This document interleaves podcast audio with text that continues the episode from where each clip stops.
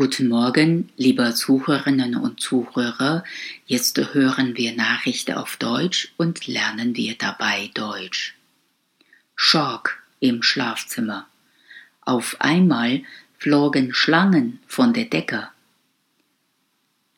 Es ist selbst für australische Verhältnisse ein nicht gerade alltäglicher Anblick, wenn es in den eigenen vier Wänden zu einem Schlangenkopf kommt. Doch ein Paar aus Australien musste nun genau das miterleben, als zwei kämpfende Schlangen von der Decke in das Schlafzimmer fielen. Beide Schlangen haben eine Gesamtlänge von je 1,75 Metern aufgewiesen. Das betroffene Paar rief sofort um Hilfe. Wenig später traf eine professionelle Schlangenfängerin ein.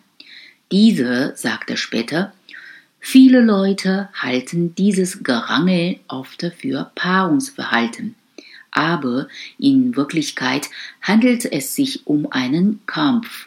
Sie wickeln sich gegenseitig an und ringen miteinander, um zu sehen, wer der Stärkere ist.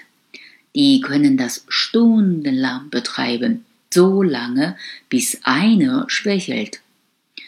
Obwohl es sich um kein Paarungsverhalten handelte, hat der Kampf der Schlangen dennoch mit Fortpflanzung zu tun.